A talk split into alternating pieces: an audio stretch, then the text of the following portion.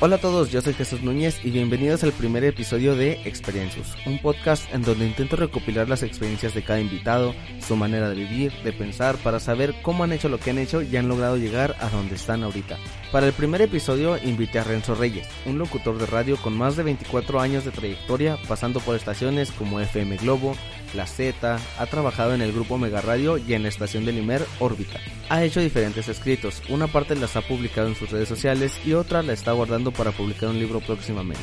Actualmente, Renzo tiene una compañía de títeres al estilo de Plaza Sésamo y van a fiestas infantiles, incluso ha grabado videos educativos con ellos. Pero bueno, no quiero extenderme más con esta introducción, así que sin más, los dejo con el episodio.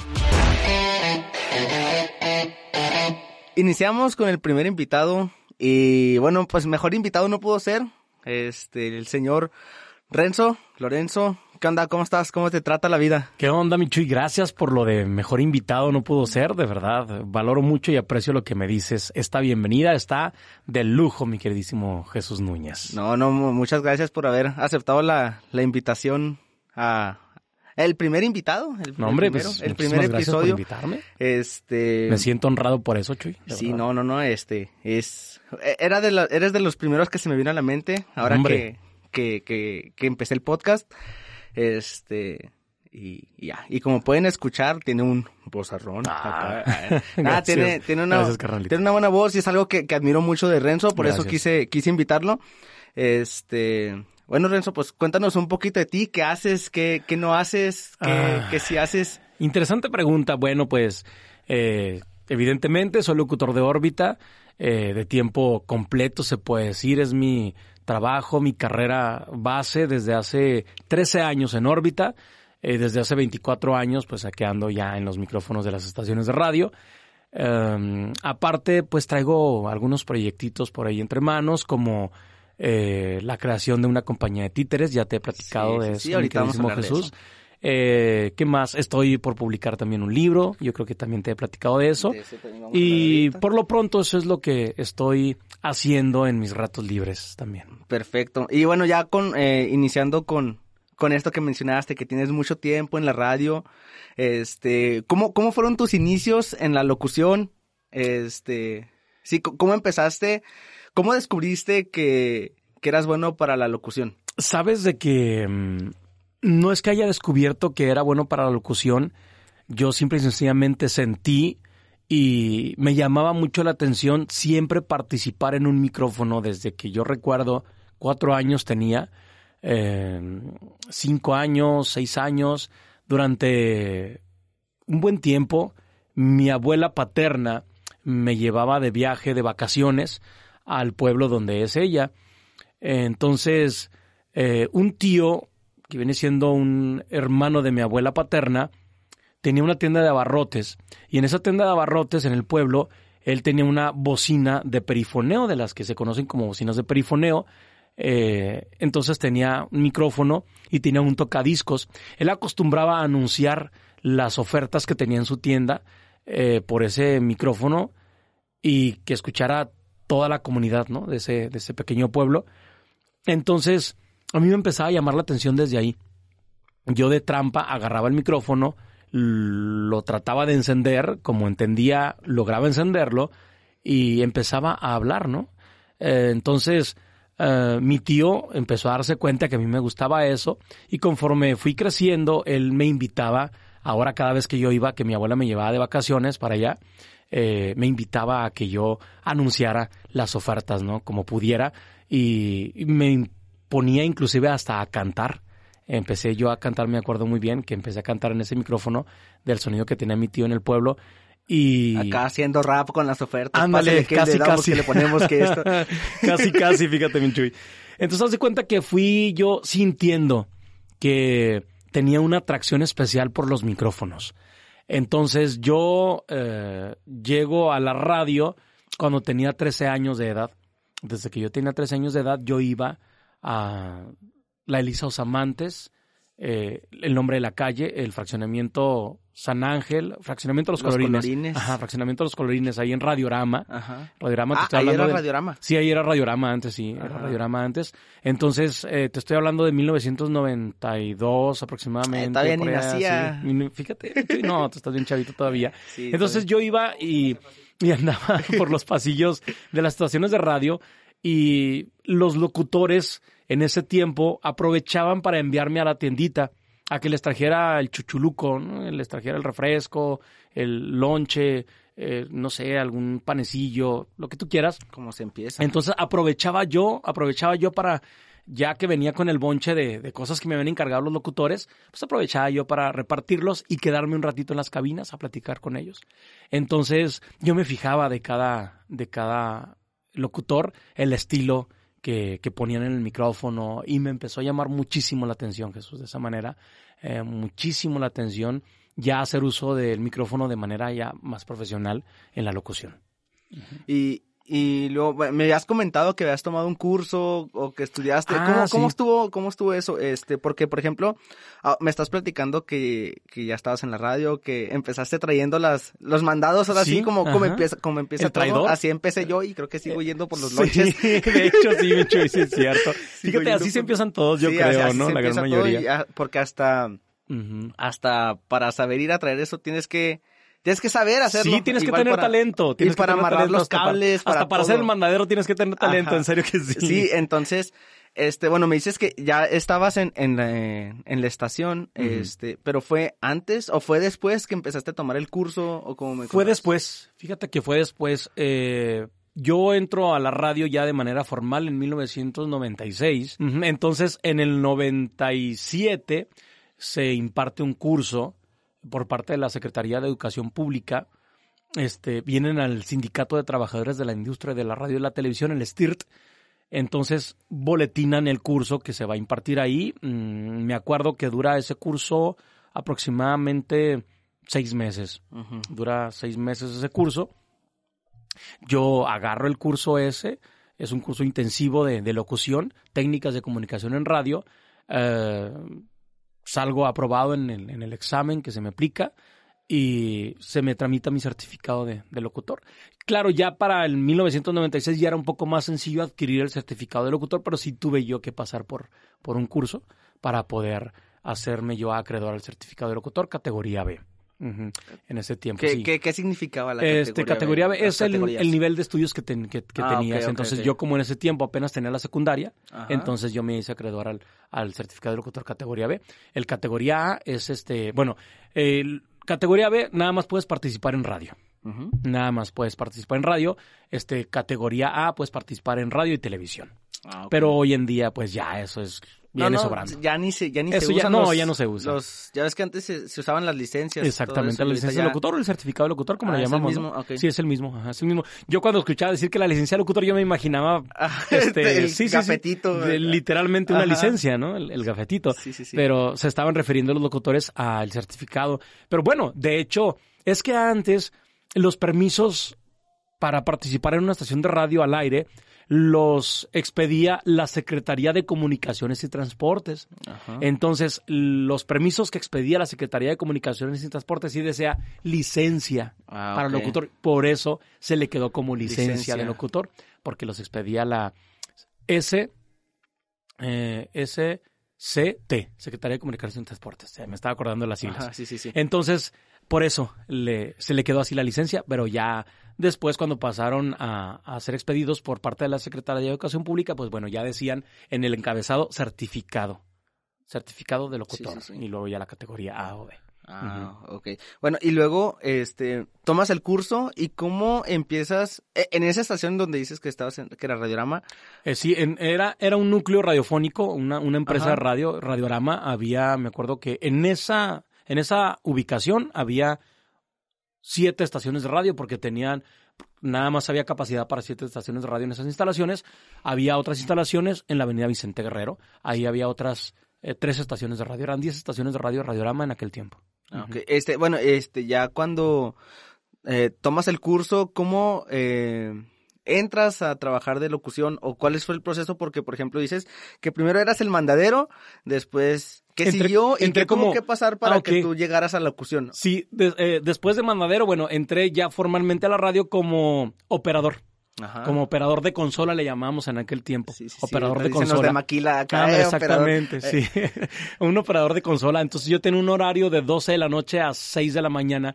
Antes en las estaciones de radio en aquel tiempo los locutores empezaban de 6 de la mañana hasta las 12 de la noche salía el último, el último locutor, ¿no? O hasta las 2 de la madrugada era el último turno. Había unas estaciones de radio, eh, por lo regular las FM, que... mm, era, era raro que una estación FM manejara locutor, casi siempre era programación continua sin locutores de las estaciones FM, algunas, no todas, en aquella época. Entonces, yo entraba a las 12 de la noche y salía a las 6 de la mañana. Era el turno de 6 horas, sigue siendo todavía el turno de 6 horas como, mm, como operador de consola en las estaciones eh, de la iniciativa privada, a excepción de órbita, que pues que aquí no hay operadores. No, Que aquí no hay operadores, somos Bueno, hay locutores uno. operadores. Ah, sí, sí, cierto. Aunque trabaja pues la- el mismo turno, ¿no? El mismo número de horas que, que, que los demás. Pero bueno, entonces yo entré primero como operador de consola y no duré mucho trabajando como operador de consola. Yo entro en el 96 y en el 97 se imparte el curso. Inmediatamente yo, este, eh, en cuanto me llega el certificado, es más, antes de que me llegara el certificado yo ya estaba trabajando de manera formal en un micrófono. Antes que me, eh, se me hace que, que fue, si mal no recuerdo, eh, pasaron, eh, ¿qué te gusta? Unos dos meses eh, antes de que me llegara el certificado cuando yo ya estaba trabajando como, como locutor en una estación de radio. Oye, pues- XCP Radio 13. me acuerdo. Ajá, Radio 13. Radio 13 1300 AM, que ahorita ya tiene otro nombre, no me acuerdo, se me hace que se llama, este, no sé si Radio Mexicana, no sé cómo se llama, algo así, ¿no? eso, ajá. Algo así. Este, pero ahí empecé yo, mis pininos fueron en el 1300 de AM. Ya de manera más formal y más, este, eh, se puede decir, más concreta fue en el 107.5, Ujú. que eh, después fue la Z y ahora no sé cuál viene siendo. No, yo también ya les perdí porque cambiaron Sí, un chorro. Ya hay- hay un unos- no, sé, no sé qué pasó que tenías todas ya bien identificadas y llegó un momento en que, ¿qué? Esa no es mi estación. Efectivamente, pero antes era Estereovida, Ah, 107.5 Estereovida. Era de perfil rock, pop, en inglés y en español, muy chido. Era, era de corte juvenil, 107.5 era Estereovida y después nada más se quedó como Vida. Vida 107.5. Ahí El fue jingle donde, y toda la cosa. Sí, sí, sí, fue donde yo trabajé. Oye, pues, Ya de manera más, más Qué- concreta. Qué, qué suerte, ese, bueno, no sé si se le llame suerte, no sé, porque, o sea, terminando el, el curso, luego, luego ya empezaste a trabajar. Digo, es lo que, casi, casi lo que a mí me pasó porque yo terminé, ya ves que empecé aquí haciendo, empecé en órbita haciendo el servicio social. Este, yo ahorita ya estoy trabajando como productor, entonces, este, yo sí digo, o sea, qué, qué suerte que acabé la carrera, este, y luego, luego em- empecé a trabajar en, en eso, que aunque no soy el mejor y porque acabo de salir y se va, se va aprendiendo. Claro, este, definitivamente. así como tú dices, estoy haciendo los pininos Eres como bueno tú en lo que haces, definitivamente. Digo, a, a lo que va del tiempo que tienes aquí, eres bueno en lo que haces, Micho, y te felicito. Gracias, gracias, Renzo. No, este, y luego, eh, digo, se siente, pero porque tengo compañeros que incluso eh, todavía no encuentran trabajo o están trabajando de otra cosa que nada que ver con lo que estudiaron. Con su carrera. Ajá, entonces eh, se siente bien chido. Es una fortuna, yo le llamo, fíjate, en lugar de suerte, eh, yo le llamo fortuna. Es una, es una gran fortuna, definitivamente yo creo que somos personas afortunadas, te incluyo, Chuy, por supuesto, porque hay una frase, no sé, y perdónenme por favor, de quién es esta frase, eh, perdónenme por no recordar el autor, pero es algo así como, eh, afortunado aquel que hace lo que le gusta porque no tendrá la necesidad de trabajar. Sí. ¿verdad? Entonces, Sí, sí, sí. Es, es, es, es una frase muy precisa, yo creo. eh, y yo estoy contento por eso. Yo me siento una persona afortunada, definitivamente una persona afortunada. Sí, sí, sí. Y luego, este, ¿cómo fue, cómo, cómo es que fuiste evolucionando? Porque, por ejemplo, yo lo que admiro mucho de ti es la dicción. Gracias. La dicción. Esa es que yo, yo batallo, por ejemplo, incluso a veces que no estoy, por ejemplo, ahorita, eh, que estoy aquí hablando al micrófono y así, este, yo siento, y todavía cuando hablo normal, siento que no tengo la dicción, la, la, la- o sea, pronuncia, la pronunciación bien de las palabras. la y yo veo- facilidad, ¿no? de la Ajá, y yo veo que tú la hablas como si nada, la dicción, habla, ah, abres bien la boca, y o sea, que no, que es uno de los puntos. Claro. Este, por eso ya ves que incluso cuando grabo, cuando cosas así que digo, Renzo, ¿cómo se oye esto? Este, que me dices, ábrele más la boca o que no se te entiende o esto. Entonces, este, ¿cómo, ¿cómo fuiste desarrollando esa? Porque es una habilidad. Es una habilidad. Este, ¿cómo, ¿cómo la fuiste desarrollando o de volada naciste así o, o sea, mm, no, qué interesante pregunta, Micho, y gracias por hacerla. Fíjate, de hecho, en el, yo considero pues que en el curso de radio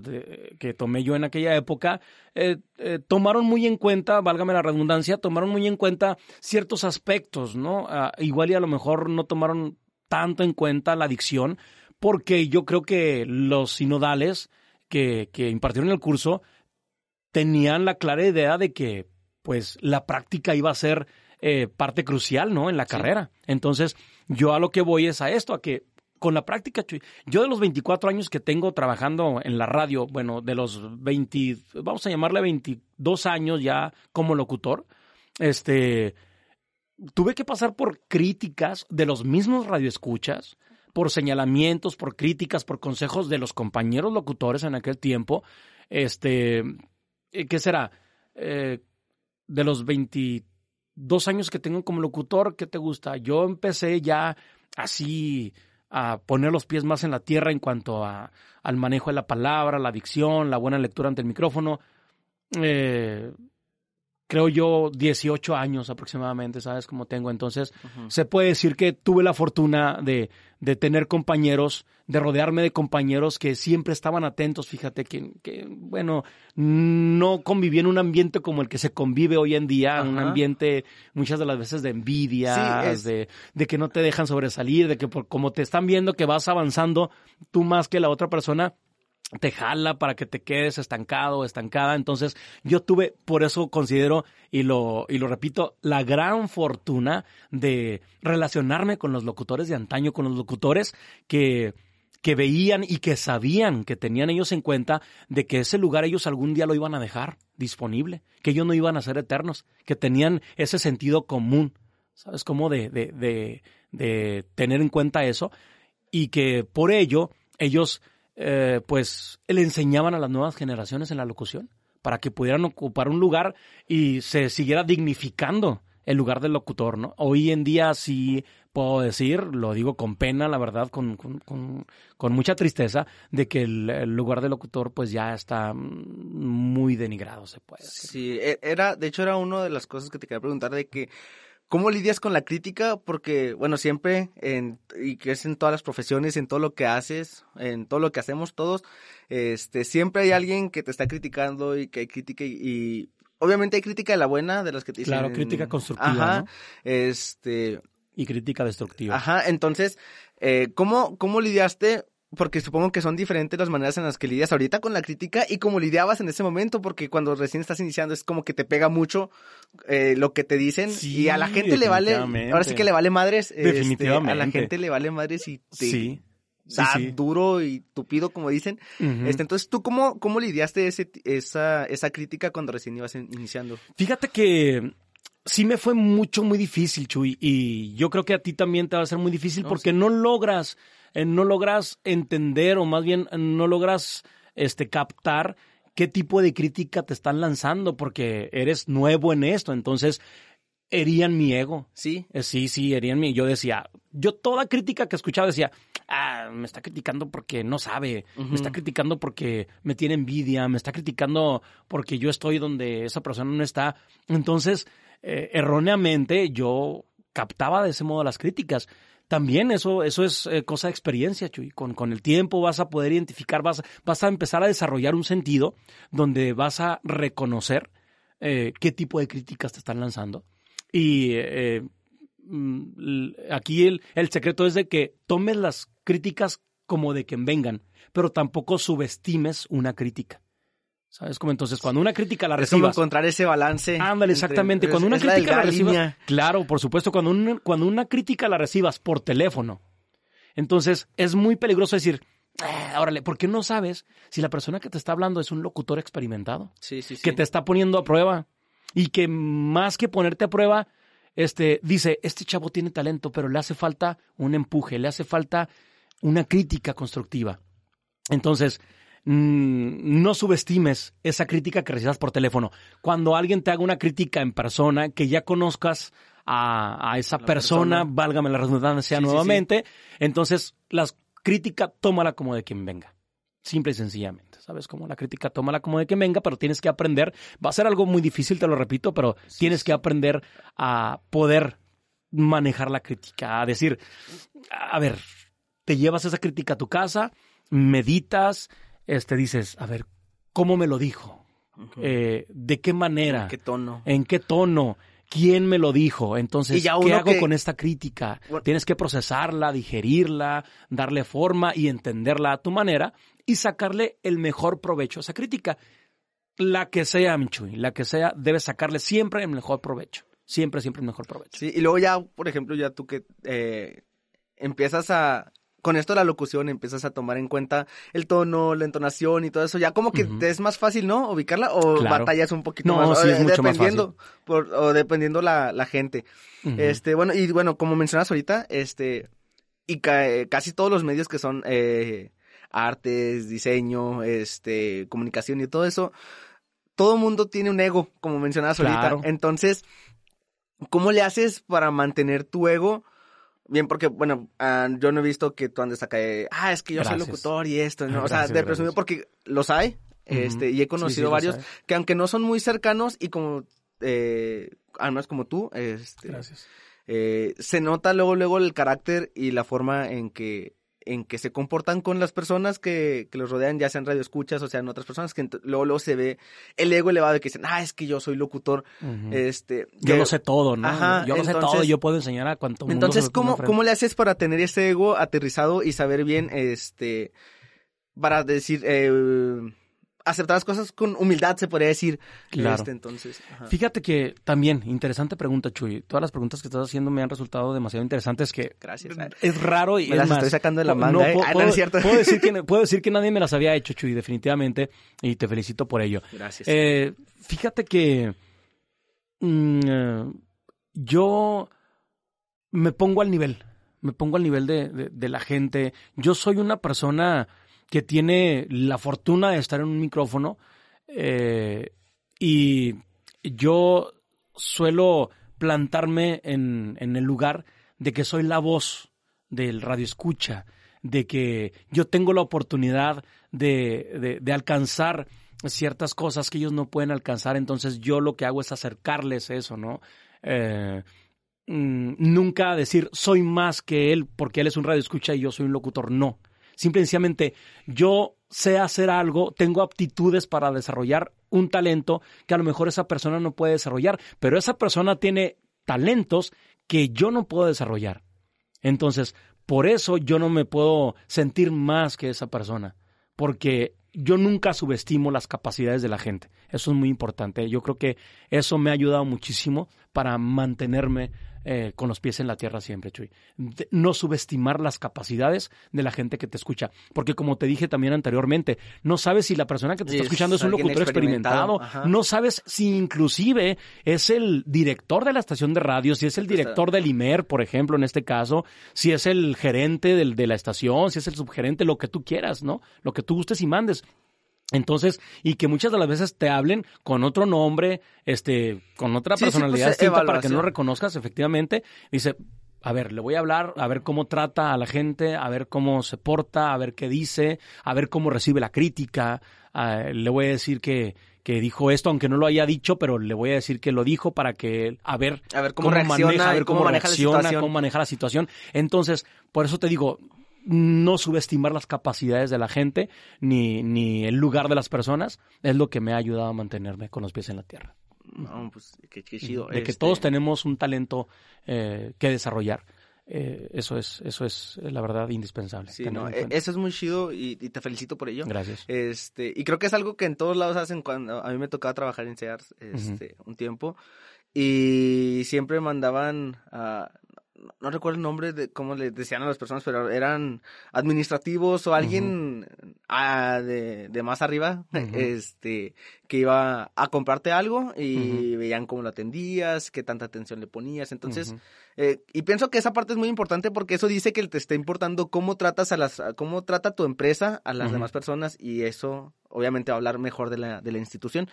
Este, pero sí, este, era otra pregunta, pero ya se me olvidó. No, Estoy, no al- nerviosillo. Al rato lo Ah, recuperas, al rato no, lo recuperas. este- Fíjate, si quiero agregar algo, Chuy, Ah, en, en- perfecto. en este contexto, es de que, por ejemplo, me habla un radio escucha a mí, digámoslo de este modo, que eh, me dice, envíame saludos a mis compañeros de trabajo. A mí me surge la pregunta, ¿dónde trabajas? Ya sea para mencionar el nombre Ajá. de la empresa donde trabajo, lo que tú quieras, que me sale, por ejemplo, no, que trabajo en una fábrica de ropa.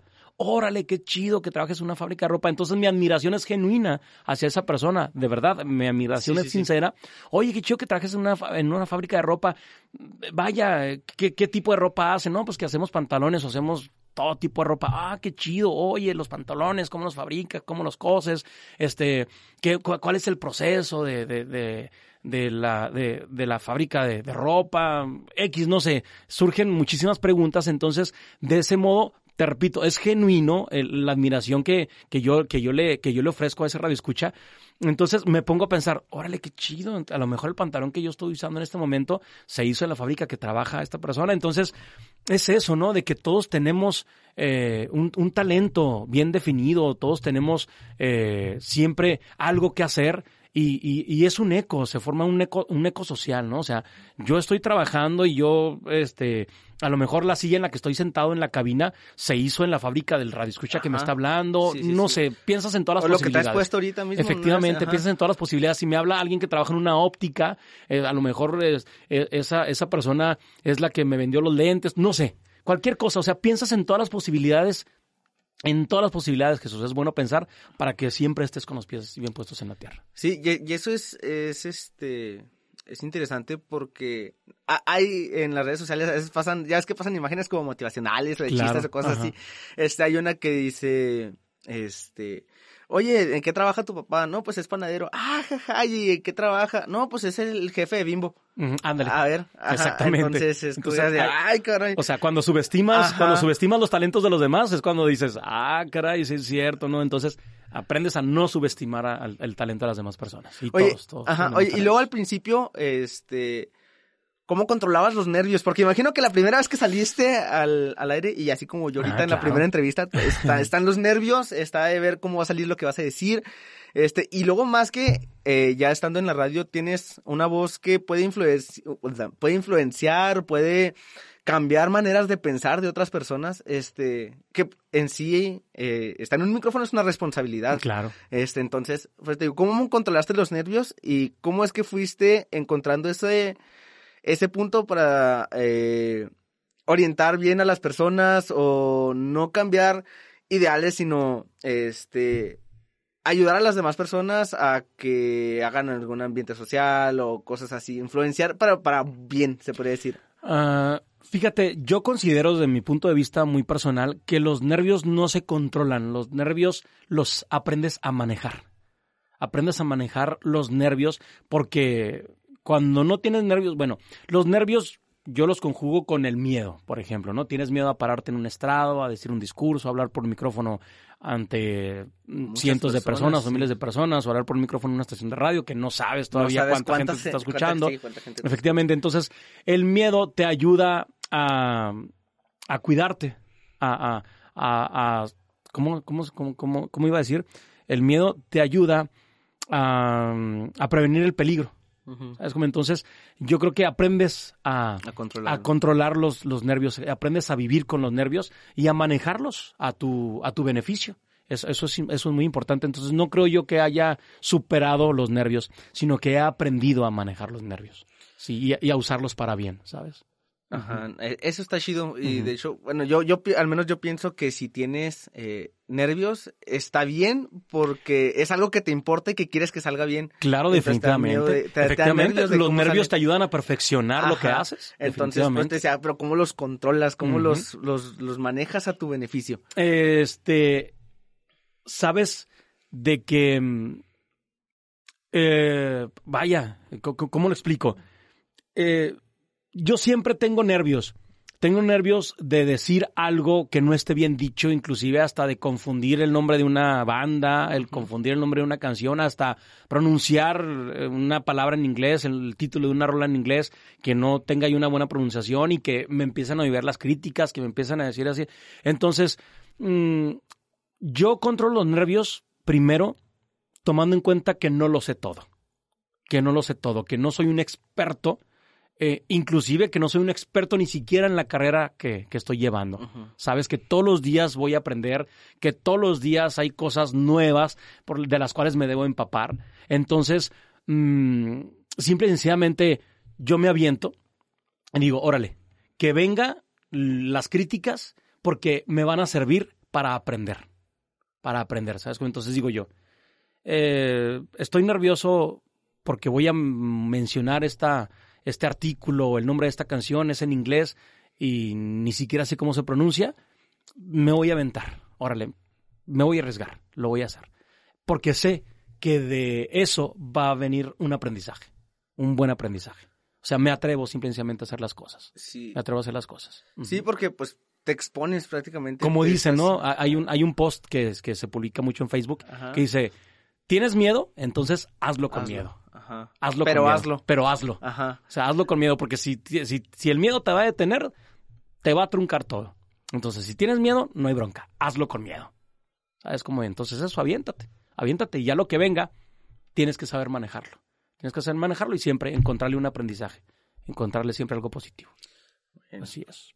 Oye, y luego, este, siempre, ah, bueno, al menos yo cuando iba a estudiar comunicación, este, tenía como en mente a personas que yo admiraba. Entonces, y creo que ya te lo he comentado, que era, este, ¿cómo, cómo se llama el pollito? Este, Eh, Nicolás. a Nicolás, Díaz Moreno. ajá, un él- saludo para Nicolás. Él, sí, un saludo, que seguro nos está escuchando. Ah, seguramente. Este, él, pues fue como que lo admiraba al, al principio. Yo siempre he escuchado radio y de hecho yo agradezco estar aquí en la radio porque era lo que yo quería, por Oh, lo que bueno. yo estudié. Entonces, está bien chido. Este, que después fue queridísimo Gerardo Morán, que todo mundo lo quiere, lo quería, pues. Un abrazo fraternal donde quiera que esté. ajá, Bueno, este, sabemos dónde está Gerardo Morán. Este, un abrazo para él siempre. lo Una gran persona, era una, una, una persona Más que... que, un extraordinario locutor, humano. un ser humano inigualable, la verdad. Sí, entonces, bueno, al menos que esos eran como que los modelos a seguir o como Claro. que las influencias que yo tuve para poder entrar aquí en la radio y que yo cuando estudié eso fue porque yo quiero ser locutor y yo quiero ser locutor. Que ahorita estoy en producción, este, igual me gusta. eh, Claro, me- porque me tienes oportunidad de hablar ser lo- ajá, micrófono, de grabar. de todo. Entonces, este, ¿tú eh, tuviste algún modelo, alguien que fuera tu influencia o alguien a quien tú admirar si quisiste no imitar, sino más o menos seguir sus pasos? Claro, claro, definitivamente sí. Sí, sí, definitivamente sí. Eh, recuerdo mucho persona que le perdí la pista, tiene muchísimos años que no sé de él, no sé qué ha sido de su vida, francamente, ni una sola pista tengo de él. Jorge Luis Meras Cordero, ese locutor de antaño también lo, lo recuerdo mucho. Y, ¿Era de ahí de la y- estación sí, estabas? de ahí de Radiorama, de, Ra- de Radio 13. Radio Particularmente 13. Radio 13, ese locutor fue la persona que me dio la oportunidad de, sin tener certificado de locutor, la oportunidad de hablar por primera vez en un micrófono de radio. Jorge Luis Meraz Cordero, lo recuerdo muchísimo. Profesor Jorge Luis Meraz, donde quiera que esté, si usted llega a escuchar este audio, am, reciba mi, mi más eh, sincera admiración, eh, mi más eh, profundo respeto.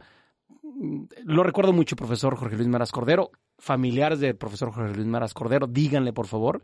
Y si, si tiene la oportunidad de, de buscarme y de encontrarme, pues ya sabe dónde estoy. En órbita 106.7 FM.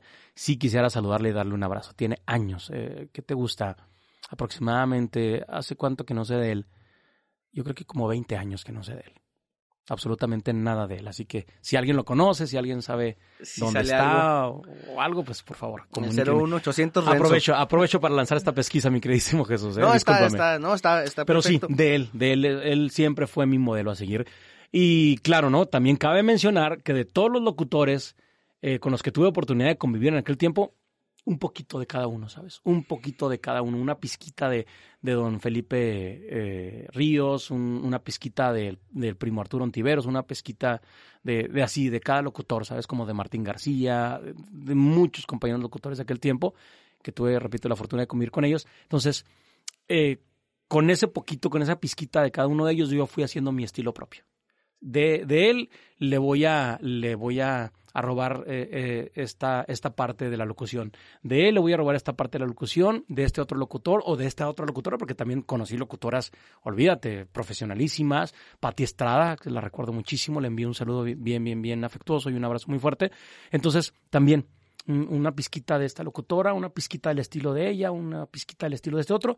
Entonces ya... No, no te vayas a pasar de los eché de pizquitas. y- Lo, lo eché la licuadora, Ajá. la puse a andar, eh, lo serví en, en- en el vaso y órale. Ajá. Pues me lo bebí y fue como salió mi estilo propio.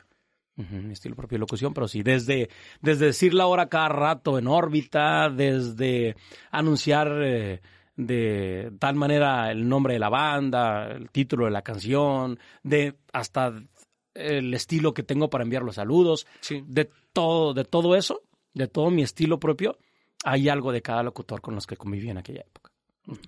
Bueno, y luego, oye, no, no quiero hablar de finanzas. ay, No, no, no te preocupes. Está, está raro, pero eh, siempre eh, se escucha de que los que estudian comunicación, de que los que son locutores, de que Ajá. este que el otro se van a morir de hambre. Y creo que es igual para los de diseño gráfico y todo lo que tiene que ver con el arte. Sí, definitivamente sí.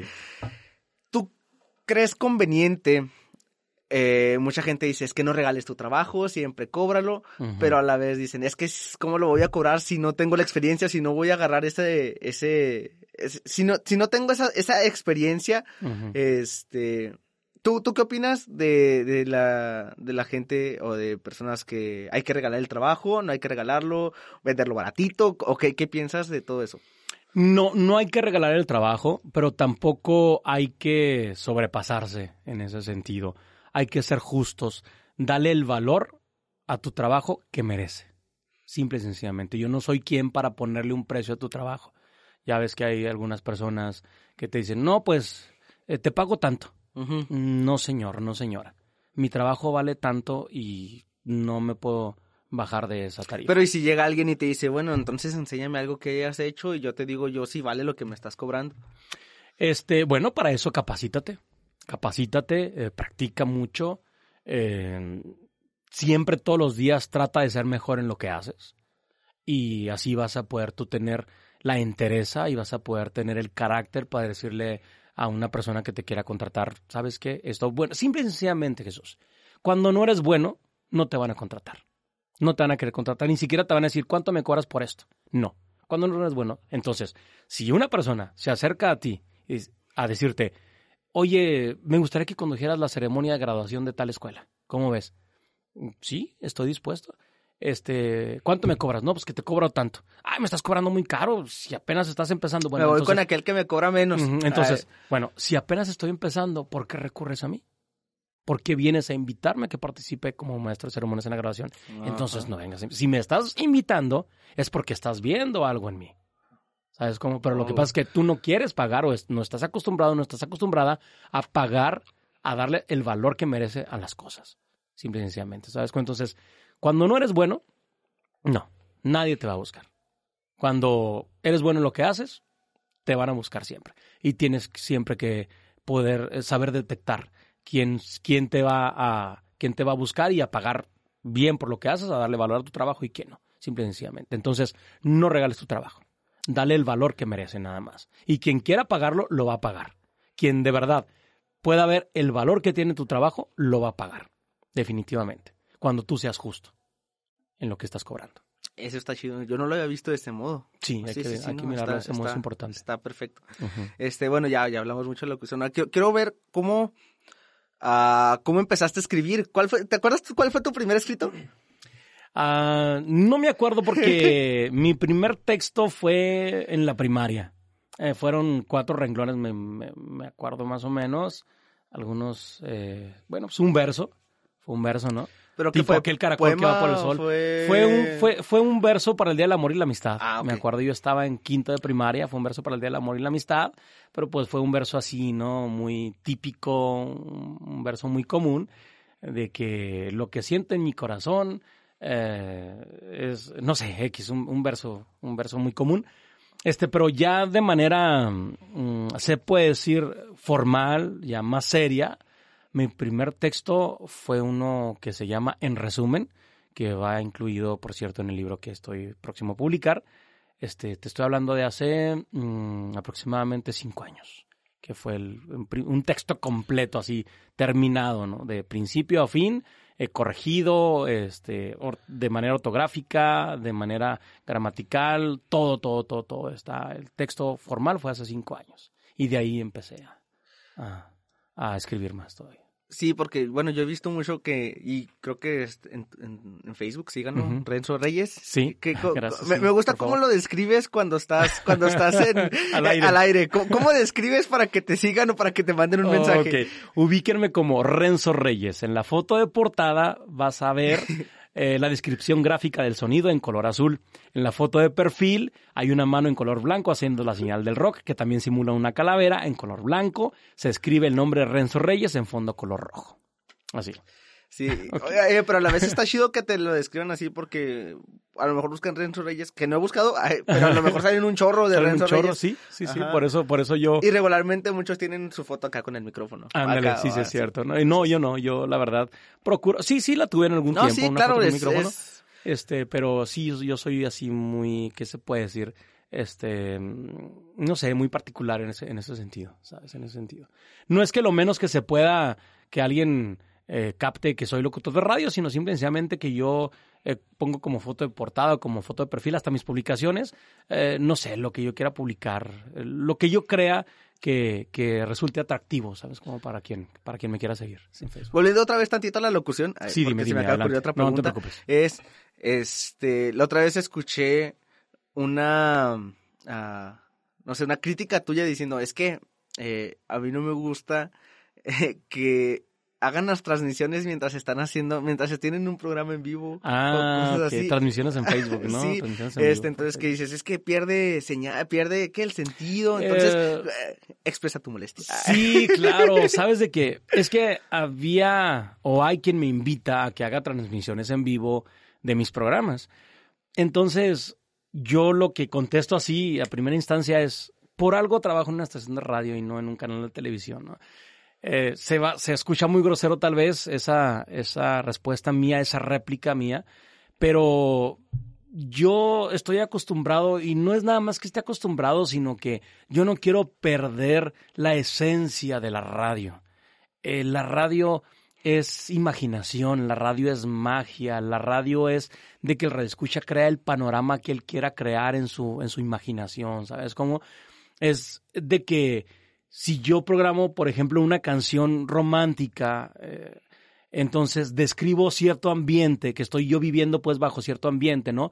Eh, eh, te voy a programar esta canción de Frata, ponerte a girar. Es una canción muy romántica para relajarse. Yo ahorita estoy en la cabina con la luz tenue, estoy disfrutando de una taza de café, estoy disfrutando de un paquete de galletas, estoy muy cómodo aquí en la cabina. La verdad, el clima está espectacular, chalala, chalala este, resulta que estoy haciendo la transmisión en vivo y no tengo nada de eso. Entonces, eh, pierde, yo creo que pierde el sentido la, la, la, radio cuando ya llegas a hacer transmisiones en vivo, como la tecnología les ha llevado a, a, muchos locutores a, hacer, ¿no? Entonces, yo quiero conservar a mí, la verdad sí me importa muchísimo conservar eso. Eh, hay, hay veces que sí, eh, que sí tengo ese panorama en la cabina, hay veces que no, hay que reconocerlo, hay que decirlo, hay que confesarlo, pues, más que nada.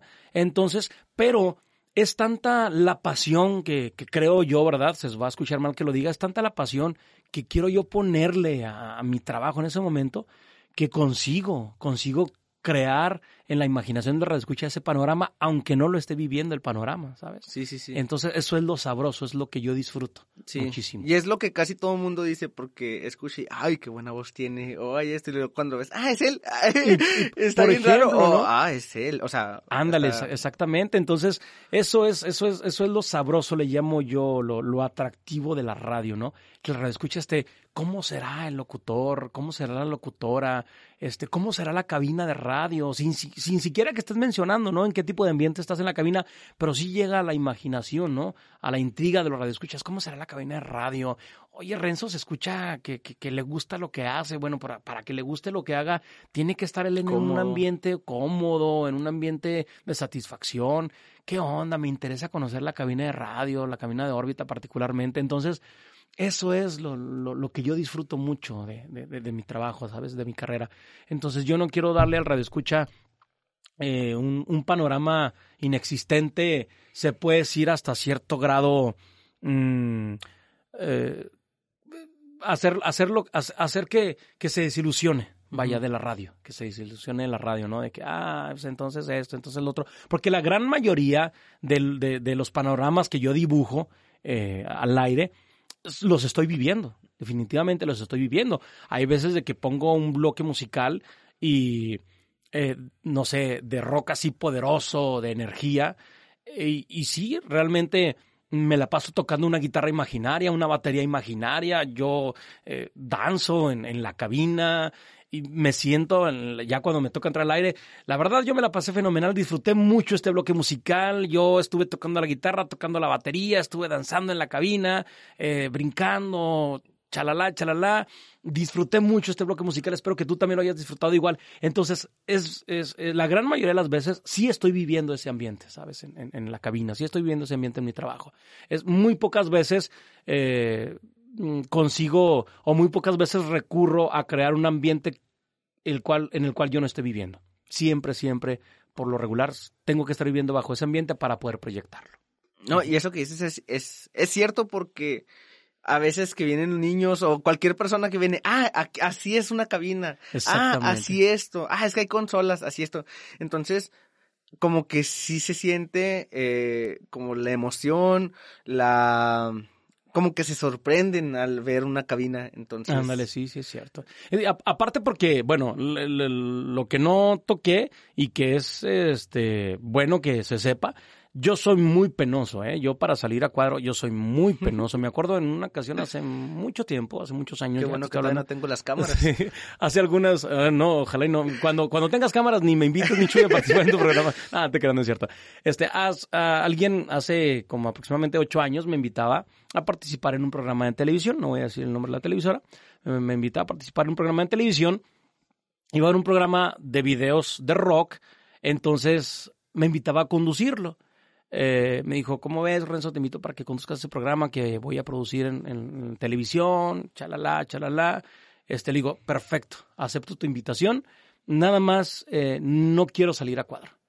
¿Cómo es posible? Sí, le digo, mira, yo te doy la idea de que crees un personaje ficticio, una caricatura. Yo hablo, te doy la voz en off o algo así. Exactamente, yo hablo y todo lo que tú quieras, o a lo mejor yo salgo de espaldas, o a lo mejor nada más del cuello para abajo, o nada más que salgan mis manos, X, ¿no? Pero yo, no. quiero salir a cuadro, no me gusta salir a cuadro. De hecho, a mí no me gusta que me tomen fotografías, ni me gusta tanto tomarme fotografías. Hasta hace poco que subo fotografías a mi página de Facebook, pero créeme que después de muchos años, ¿no? Y es más, y las fotografías que subo a Facebook es una fotografía de 50 tomas que hago, ¿sabes? Como 50 tomas que hago. No, no me, esta, no me convence del todo, pero la voy a subir, ¿no? Así.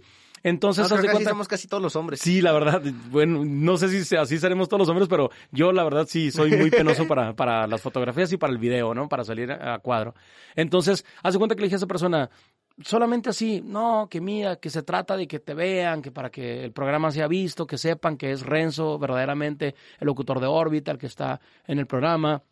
Digo, es que sabes que no, no me gusta. Digo, solamente con bajo esas condiciones te puedo apoyar en tu programa. No, pues que al fin no se hizo nada precisamente porque yo creo no aceptó, eh, esa persona no aceptó esas condiciones de parte mía, ¿sabes? De que no quería yo salir a cuadro, definitivamente. Sí. por eso. Y yo fíjate que sí quiero ponerle cámaras al podcast, ¿Sí? pero para que la gente vea quién es el que está hablando. Ah, bueno, pues no, no, pero ya, ya después ahorita, todavía, apenas está, está empezando, y apenas estoy empezando. mejor, mejor lo hacemos de este modo. Cuando me vuelvas a invitar, si, si me ah, concedes, no, no, si no, me ponemos concedes, cámaras, no si me concedes la dicha, no, no está bien, si me concedes la dicha, yo te paso un álbum de fotos y mientras estoy hablando, pues ah. estás poniendo así las fotos, ¿no? Con, slideshow. Como, como, como los, los, eh, ¿cómo dicen? Los collages de las quinceañeras y toda esa onda, Entonces, mientras estoy hablando, así ponen las fotografías y todo eso. Ese es Renzo, pero yo las elijo las fotografías que quiero que tú ah, pongas. ¿Te parece? Órale, es un pacto, Michuy. Va. Bueno, entonces, bueno, volviéndolo a describir, este, ya para no alargarnos tanto. este, cuando ¿Cuántos textos más o menos vienen en tu libro? Háblanos del libro que ya primero ah, sale. Gracias. Gracias por darme la oportunidad. Ya está por salir. No tengo la fecha precisa, pero ya está por salir. Un libro que se llama Únicos Textos Desordenados. Eh, francamente, no traigo tampoco el número preciso de textos entre reflexiones, frases, este, poesía. Ilustraciones, por cierto, sí, el libro va a venir ilustrado. La portada está diseñada por Alice G, Sí. esposa Un de, Alice, de Mark. Sí, esposa de Mark, de Mark saludo, Ávila, Mark. compañero y amigo de aquí de órbita. Este, Alice G, un artista plástico fenomenal, la verdad, Alice G es una gran amiga, se ha convertido en una gran amiga. Ella es la que diseñó, la, la que hizo la portada eh, para el libro y también la que hizo las ilustraciones que, va a incluirse dentro de las páginas de únicos textos desordenados. Este, no tengo, te repito, el número exacto de, de- de textos, pero pues me dijo el editor que hay alrededor de 258 páginas. Ah, no, 258 pues sí está un páginas. poquitito largo. Sí, la verdad. Oye, pues sí te la pasaste escribiendo un buen rato, ¿eh? Pues Bastante. dices cin- cinco años, ¿no? Dices que fue el Durante cinco años fue el primer texto, texto. como Sí. formal. Sí, formal. Durante cinco años me lo pasé escribiendo. la No, verdad. pues sí, son, son un chorro. Así, y le mando un saludo a mi musa de inspiración, que seguramente va a escuchar este, este audio. Un saludo para mi musa de inspiración. No voy a decir el nombre. No, un que saludo para su nada. musa. Sí, saludotes para ella, por favor. Este, Este, pues sí, es ese libro que, te repito, perdón, Chuy, que te No, no, no, no, no, no, No tengo la fecha exacta todavía, pero ya muy pronto, ya muy pronto. Yo estaré anunciando la presentación del libro que espero me puedan acompañar. sí, es- esperemos andar por ahí y que después de que se publique el libro, venir y contarnos qué fue con el libro, dónde lo podemos hallar y todo eso. Vas a Entonces, ver que sí, vas- gracias, Al rato volvemos. Gracias vuelve, vuelve. Renzo, yo sigo aquí. Seguro que sí, gracias, Chuy. Este, tu, tu otro proyecto, Los. Títeres, Los títeres. ¿Cómo, cómo, ¿Cómo surgió esa idea? Porque, bueno, yo los vi y Ajá. cuando me hablaste de títeres, yo sí me imaginé unos títeres así muy normalitos, pero cuando me enseñaste las fotos que dije, wow, son unos títeres bien chidotes, este, que como me dijiste están carísimos, por cierto, pero creo que valen la pena. Este, Sí, son- están van muy bien hechos. Muy valen mucho la pena. Entonces, ¿cómo, cómo surgió ese- esa idea? Este, porque vi que está dirigido para niños, entonces, este, ¿cómo, cómo eh, salió esa idea de, hacer los títeres? ¿Y por qué dirigirlo a los niños? Eh, este, ¿Sabes eh, de que es un- una... Es un sueño y una idea de las más añejas de mi vida. Este sueño yo lo empecé a, a materializar, se puede decir, desde que tenía siete años de edad.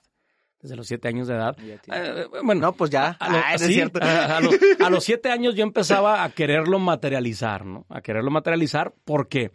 Porque yo, cuando andaba en cualquier lado que encontraba un mono de peluche, yo lo compraba, que me llamaba la atención, lo compraba y le sacaba el relleno y yo quería hacer un moped con ese, Oh, con ese muñeco. Entonces, haz de cuenta que yo traía, traía las intenciones de, de hacer un títere, ¿no? Por lo menos empezar con un títere desde los siete años.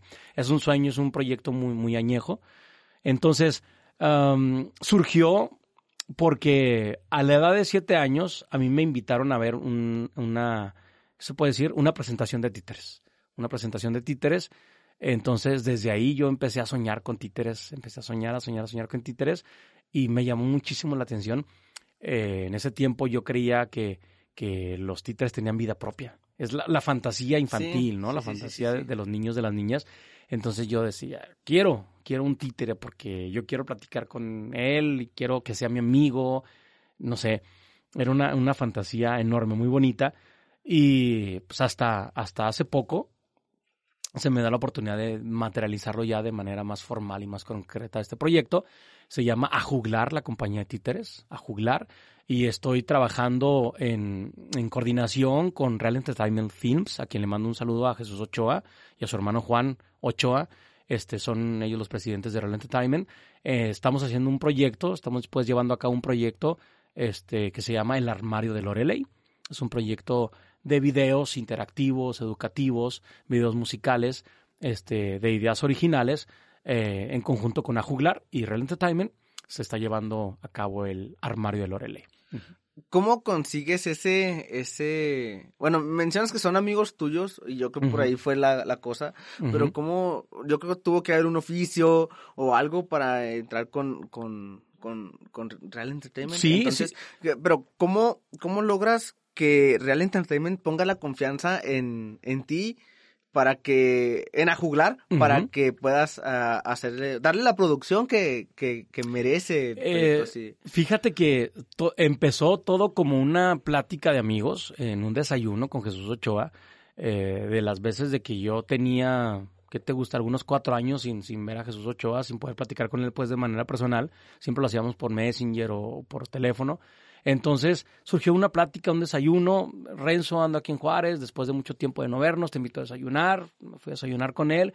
Eh, entre qué estás haciendo, qué has hecho de tu vida. No, pues mira, Chuy, he hecho esto, he hecho esto, he hecho esto, otro. ¿Tú qué has hecho, Jesús? No, pues también he hecho estas cosas y para ahí para acá. Sí, se pusieron al tanto. Ah, exactamente, nos pusimos al tanto. A Chuy le llamó la atención. Oye, me dijiste que es un proyecto de títeres. ¿Qué onda? ¿Cómo está eso? Yo para ese, para ese tiempo yo ya tenía las, las, fotos de, de, los títeres que, que poseía. Entonces le dije, sí, mira, son estos títeres. Oye, Renzo, se me acaba de ocurrir algo, pero en el próximo desayuno que tengamos te, voy a decir bien qué. Exactamente, digo, pues, ¿qué, ¿qué, será? ¿Qué será? ¿Qué será? Pasaron, no sé, como algunos tres meses para yo volver a ver a Chuy de nuevo. Entonces ya me platicó así qué era lo que él tenía en mente. Órale, me llamó mucho la atención. Dije, pues bueno, Chuy, yo no sé eh, exactamente eh, qué tanto puedo aportar, pero ahí están, mis títeres ahí están, ahí están este, a juglar para que tú hagas lo que, lo que quieras hacer en, en, ese sentido con, con, la compañía.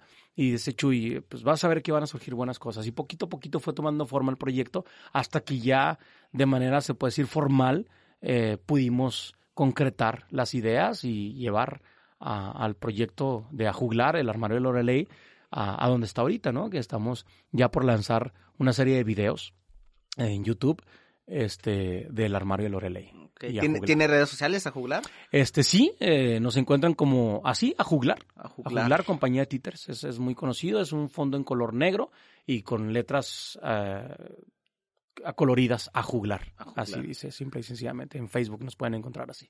No, pues qué, qué, interesante, Renzo. Este, mucho éxito en todo, en todo lo que, lo que estás haciendo. Gracias, perdón, no respondí a perdón que te interrumpa, no respondí a la pregunta que me hiciste de por qué con los niños. Ah, sí, sí, sí. Eh, definitivamente. Eh, la fantasía de los niños es, es interminable, es infinita. La fantasía de los niños es infinita, la niñez es infinita, o sea, siempre por eh, eh, ¿cómo se dice?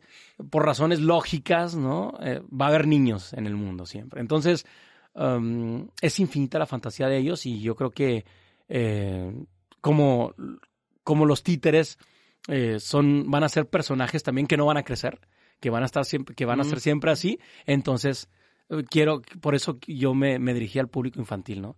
Porque siempre los niños van a, van a tener algo que ellos quieran conocer, que ellos quieran experimentar. Y es eso, unos, unas, eh, un, ¿qué se puede decir? Eh, una, unos muñecos que ellos crean que tienen vida propia, ¿no? Entonces hacerles, hacerles ellos sentir, crearles esa fantasía de que son unos muñecos que tienen vida propia, que pueden acercarse, que pueden convivir con ellos, que pueden interactuar, es definitivamente fenomenal.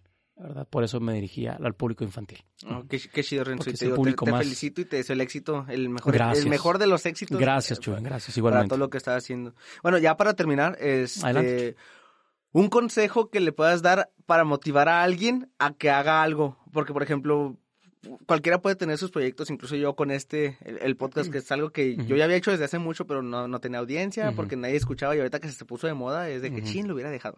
Este, ¿qué le dirías a alguien que quiere iniciar algo este, para motivarlo y que nomás le falta ese empujoncito para hacer eso y es algo que, que es chido, porque hay muchas personas que tienen ideas bien chidas que cambian la manera de en que se hacen ahorita las cosas, este, ¿qué le dirías para motivarlo y para que se lance a, darle ese, ese, empujoncito para que empiece sus cosas, a hacer sus cosas ahora? Lo que sea que vayas a emprender, lo que sea que vayas a emprender, atrévete a hacerlo. Y si el atreverte a hacer ese proyecto, a desarrollar esa idea que tienes en mente, implica sacrificio, debes estar dispuesto a sacrificar lo que tengas que sacrificar para conquistar tus sueños. Para conseguirlo. Definitivamente. Bueno, Eso es el, consejo que le puedo dar, Chuy. Muy, bueno, No sé si esperabas escuchar esto, pero pues bueno, así. No, no, no, está, está, está, Sin tanto rollo, ¿no? Sí, sí, a lo que. Sin, sin, más, así, a lo que vas. Arriesgate, atrévete a hacerlo. Y si el atreverte implica arriesgarte, arriesgate, arriesgate. Arriesgate a todo. Arriesgate absolutamente a todo. Nada se consigue en la pereza. Nada se consigue en la flojera. Nada se consigue en el estar nada más soñando sin materializar esos sueños. En decir, voy a hacer, voy a hacer y mañana lo hago y mañana lo hago y mañana lo hago. Ahorita no puedo, mañana lo hago. Ahorita no tengo, mañana lo hago. Entonces ponte a trabajar. Si no tienes, para desarrollar esa idea, busca cómo. Efectivamente. Si no tienes, busca cómo. Así, en definitiva. Perfecto. Y ya por último, una recomendación de arte. O sea, no sé, puede ser un libro, una película, una serie. Ah, no sé, a lo mejor estás viendo algo ahorita, una este, caricatura, lo que. Esperen mi libro Únicos Textos Desordenados para que lo lean. Ah. la recomendación. no, bien, eh, este, um, ¿qué te diré? Ah, hay un libro muy bueno. Hay un libro muy bueno. Se llama este Únicos Textos Desordenados. no, no es cierto. Pues música este, escucha, escucha música, escucha rock. Escucha, rock, mastica rock, desayuna, cena, come rock, merienda rock. Este, y yo creo que eh, merienda ska, come ska, reggae, blues. Eh, yo creo que en la música vas a encontrar muchísimas cosas. Muchísimo. Vas a encontrar inspiración. Así. En la música vas a encontrar inspiración. A todo, ¿eh? No nada más a desenvolverte en un ámbito cultural, en un ámbito artístico. Vas, eh, en la música vas a encontrar motivación a todo. Si tú quieres estudiar alguna carrera, ya sea abogacía, psicología, este, comunicaciones, eh, lo que sea que tú quieras estudiar, escucha música, siente la música. Eso te va a motivar. Yo creo que la música es el alimento del alma, es el alimento del espíritu. Y una persona que tiene un espíritu alimentado tiene, no sé, infinitas posibilidades de desarrollar sus capacidades, en cualquier ámbito que sea. Hay que escuchar música. Esa es mi recomendación, escucha música. escucha rock. No, y, creo que la música sí es, importante porque cualquier persona escucha música, ya sea... Tengo un amigo que no escucha canciones así eh, en sí, pero escucha los soundtracks de las películas. pero igual es música, entonces es es muy, buena tu recomendación. Gracias, gracias, Chuy. Te iba a recomendar un libro, pero... Todavía no este, sale. todavía no sale, efectivamente, todavía no sale. Y no, ya en serio, te iba a recomendar un libro, pero este caería en lo que a mí me gusta, en lo que a mí me gusta leer, ¿no? Entonces, una recomendación muy general es escuchar música. Escucha la música. Es más, igual y si no quieres escuchar rock, no escuches rock. Escucha la música que más te guste. La música que tú quieras, la música que tú sientas que te motiva y que te impulsa. Pero escucha música, por favor. Eso es.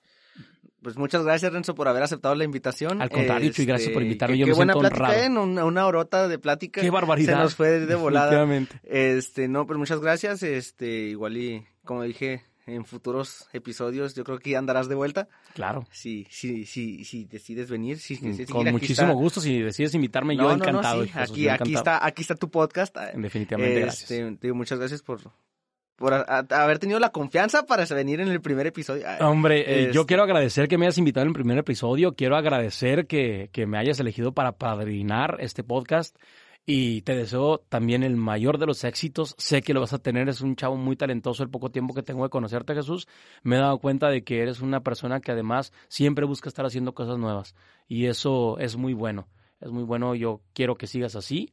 Este, hay que conquistar siempre tus sueños, hay que conquistar siempre tus metas, alcanzar las metas que te propones y la verdad, la verdad, nuevamente, el mejor de los éxitos. Yo sé que te va a ir muy bien, te felicito.